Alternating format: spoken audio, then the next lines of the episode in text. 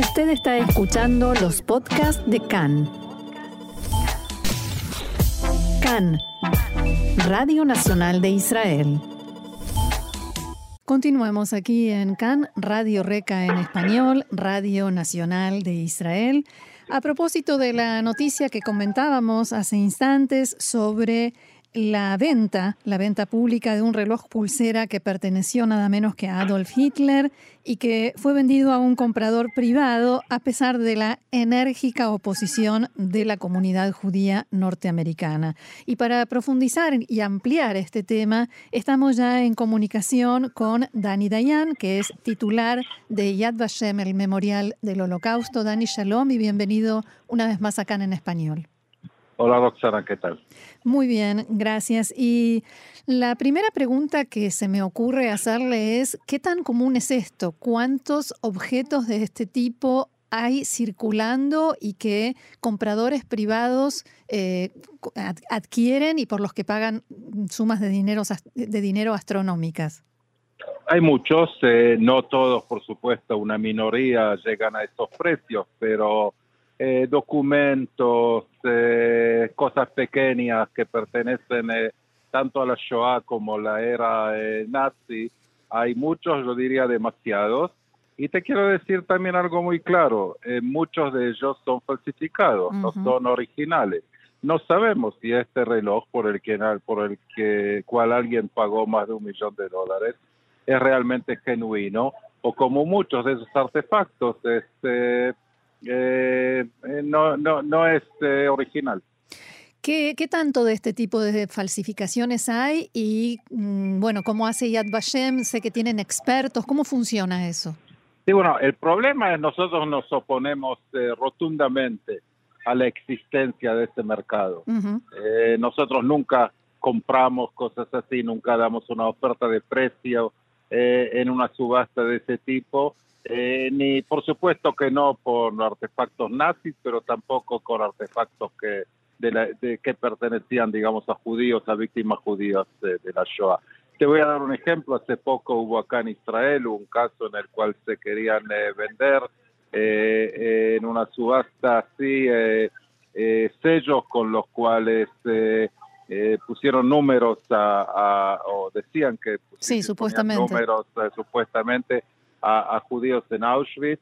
Eh, mucha gente, con de, gente de mucha buena voluntad, nos ofreció comprarlos y, donarlos a Yad Vashem. Nosotros les pedimos que no lo hagan, eh, que no ofrezcan ningún precio, porque eso no queremos incentivizar mm. la existencia de un mercado para ese tipo de cosas. En este caso, eh, la, la Corte ordenó darlos a Yad Vashem para eh, em, para revisarlos. Para revisarlos y, y, aparentemente no eran genuinos. Pero em, eh, nosotros nos oponemos rotundamente a la existencia de un mercado, no participamos en estas ventas, eh, nunca ofrecemos precio y pedimos al público no hacerlo. Que no compren cosas ni siquiera para donarlas a Yad Vashem. Así es, porque eso en, en largo plazo es incentiviza la creación de un mercado y también de falsificaciones, porque si hay un mercado hay también... Eh, claro, el mercado negro.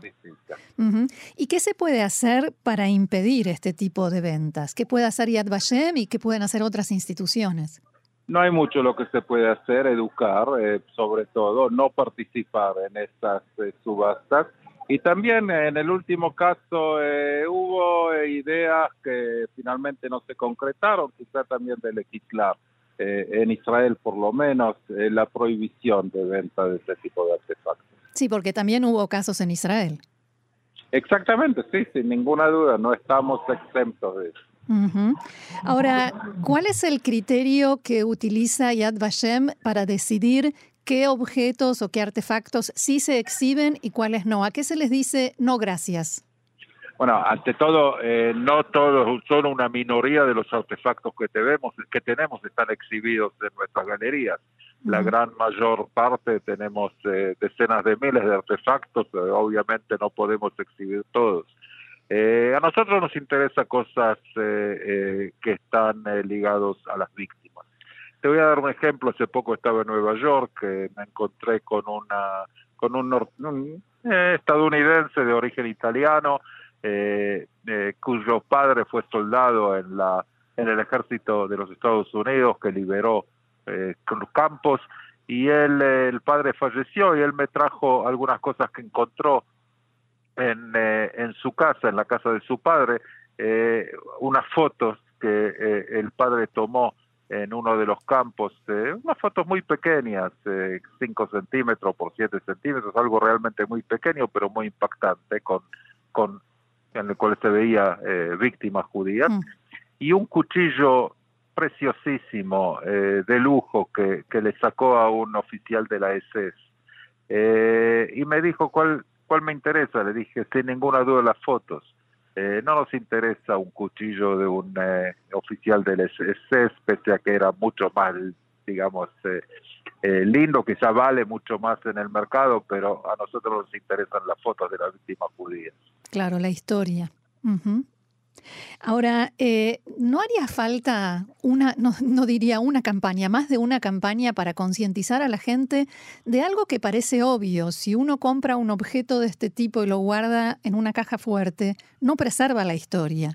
Ante todo hay que decir algo más. Eh, alguna de la gente que los compra eh, son neonazis. Hmm. son neonazis que los compran como admiradores del régimen nazi. Pero sí, en lugar de las eh, de los artefactos, de los documentos, de las fotos, de los papeles de, eh, pertenecientes a la época de la Shoah, es el museo, sería Vashem, por, por supuesto, también ahí nosotros sabemos cómo preservarlo para las futuras generaciones. Eh, sin ninguna duda eso es, tiene que estar en un museo. por supuesto, el, el, el mayor es, es Yad Vashem eh, pero bueno, vos sabés, cuando está eh, involucrado dinero, eh, lamentablemente se hacen cosas de este tipo. Incluso cuando hay buena voluntad, porque alguien que compra un objeto como para preservarlo, quizás no se da cuenta que está cometiendo un error. Sí, también preservarlo. nosotros, tenemos laboratorios de preservación. Preservar objetos de este tipo en casa es imposible. El tiempo al, al final se, se eh, deteriora la situación de todos los objetos, también de papel, de telas, de cualquier cosa. Ahora, supongo que la situación en los diferentes países, y ahora no hablo de la gente de buena voluntad, sino de los neonazis y los que compran este tipo de objetos por adulación, por admiración, eh, es diferente en cada país. Eh, ¿Cómo es el, grado de dificultad que tienen ustedes o las distintas instituciones que se ocupan de este tema para dar con esos objetos, para terminar con eso? Es eh, prácticamente imposible terminar. Hoy también hay en, el Internet, se venden y se compran eh, cosas de ese tipo, pero nosotros no nos cansamos de educar, de, explicar. y en casos que son objetos más eh, importantes, digamos, no simplemente una estampilla nazi o algo de ese tipo, eh, también eh, en algunos casos tomamos medidas legales. Quiero cambiar por un instante de tema, salvo que quiera agregar algo más sobre esto. No, por favor, adelante. ¿Cómo está Yad Vashem en Jerusalén enfrentando o recibiendo la reapertura del turismo en Israel? Bueno, estamos eh, muy eh, contentos que vemos a través muchísima gente de fuera de Israel eh, llenando las galerías de, del museo que es de, abierto al público.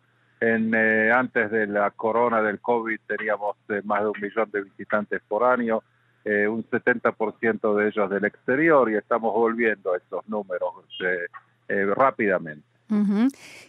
¿Cuáles son los, eh, los lugares, los rincones o, las imágenes o los objetos que más impactan a la gente o que más eh, comentarios producen? Bueno, hay eh, muchos. El, la sala de los nombres, donde tenemos el Ejala Shemot, donde tenemos la cúpula esa que en todas las fotografías de Yad Vashem se ve con retratos de, centenares de víctimas de la Shoah y tenemos ahí cuatro millones y ochocientos mil nombres de individuales de, judíos asesinados en la Shoah y por supuesto el memorial a los niños que es impactante. Pero todo Yad Vashem es una institución impactante, sin ninguna duda. lo vimos el impacto que la visita tuvo sobre el presidente Biden, sobre su canciller Anthony Blinken, eh, me lo dijo eh, muy, eh, muy claro. Sobre esta visita precisamente quería preguntarle para finalizar si puede compartir con nosotros las sensaciones y el momento que se vivió cuando el presidente norteamericano se encontró con las dos mujeres sobrevivientes del holocausto, una imagen que dio la vuelta al mundo. Sí, fue yo a mí, eh, el corazón me palpitaba eh, no sabiendo cuándo, cuánto tiempo va a hablar con ellas, si va a hablar con ellas, y mm. cuando lo vi arrodillarse frente a ellas y empezar a conversar con ellas realmente como un amigo fue una sensación increíble. También tengo que eh, a tu audiencia decirle que volví hace una semana de Buenos Aires, donde firmé dos acuerdos importantes, uno con el ministro de Educación, otro con el ministro de, del Interior, que está responsable del Archivo General de la Nación, y también me encontré con el presidente Alberto Fernández y con el jefe de gobierno de la ciudad de Buenos Aires, Horacio Larreta, y por supuesto participé en la eh, conmemoración al vigésimo octavo aniversario del atentado tan terrible a la AMIA. ¿Hay eh, proyectos en conjunto con Argentina? Sí, eh, tanto educativos como de archivo y por supuesto también con el excelente Museo del Holocausto de Buenos Aires. Muy bien, Dani Dayan, titular de Yad Vashem, muchísimas gracias por haber compartido todo esto con nosotros. Shalom. Shalom, shalom.